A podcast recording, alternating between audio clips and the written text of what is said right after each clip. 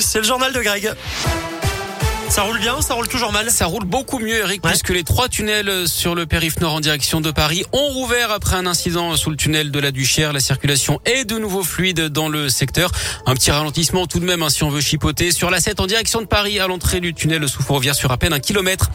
Elle a une émotion aujourd'hui à Toulouse avec les commémorations des 20 ans de l'explosion de l'usine AZF. 31 morts, des milliers de blessés, la plus grande catastrophe industrielle en France depuis la Seconde Guerre mondiale. Un parcours mémoriel est inauguré ce matin en présence d'élus et d'anciens salariés de l'entreprise. Les sirènes ont retenti dans la ville à 10h17, heure de l'explosion. Une autre commémoration a eu lieu dans un autre endroit ce matin avec des associations qui, elles, boycottent la cérémonie officielle. Elles refusent notamment de figurer aux côtés des représentants de Total qu'elles ont toujours tenus pour responsables de la catastrophe. Toujours pas de nouvelles de Gérard Champal. Ses proches restent très inquiets. L'homme de 77 ans à la santé fragile a disparu depuis jeudi après-midi au moment d'une grosse averse dans les Monts d'Or. Il n'a toujours pas été retrouvé.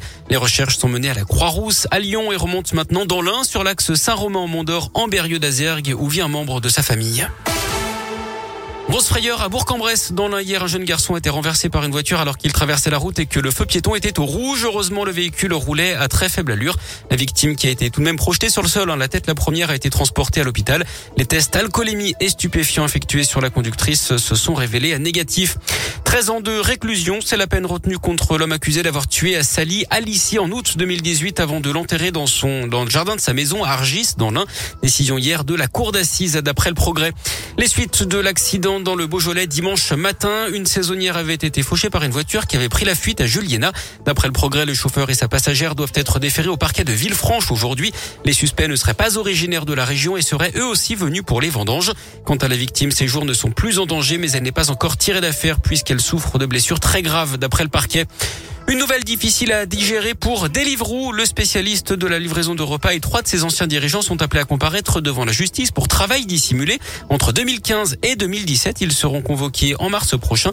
La plateforme aurait caché des milliers d'emplois en modifiant les contrats de travail pour éviter de payer des cotisations sociales. 3 millions d'euros ont déjà été saisis sur les comptes de la société à titre conservatoire. Et puis réunion de crise à l'Elysée ce matin dans l'affaire des sous-marins. Conseil de défense autour de la ministre des Armées Florence Parlier de celui des Affaires étrangères Jean-Yves Le Drian. Il sera bien, bien sûr question de ce contrat français de 50 milliards d'euros torpillé par les États-Unis, l'Australie et la Grande-Bretagne. Joe Biden, le président américain, lui doit s'entretenir dans les prochains jours au téléphone avec le président français Emmanuel Macron. Du sport, du foot et les éliminatoires au mondial féminin. Slovénie-France ce soir à partir de 21h. Et puis en tennis, l'Open de Moselle, de Moselle, ça se passe à Metz, avec un choc ce soir entre l'espoir français Hugo Humbert et l'ancien numéro 1 mondial, le britannique Andy Murray.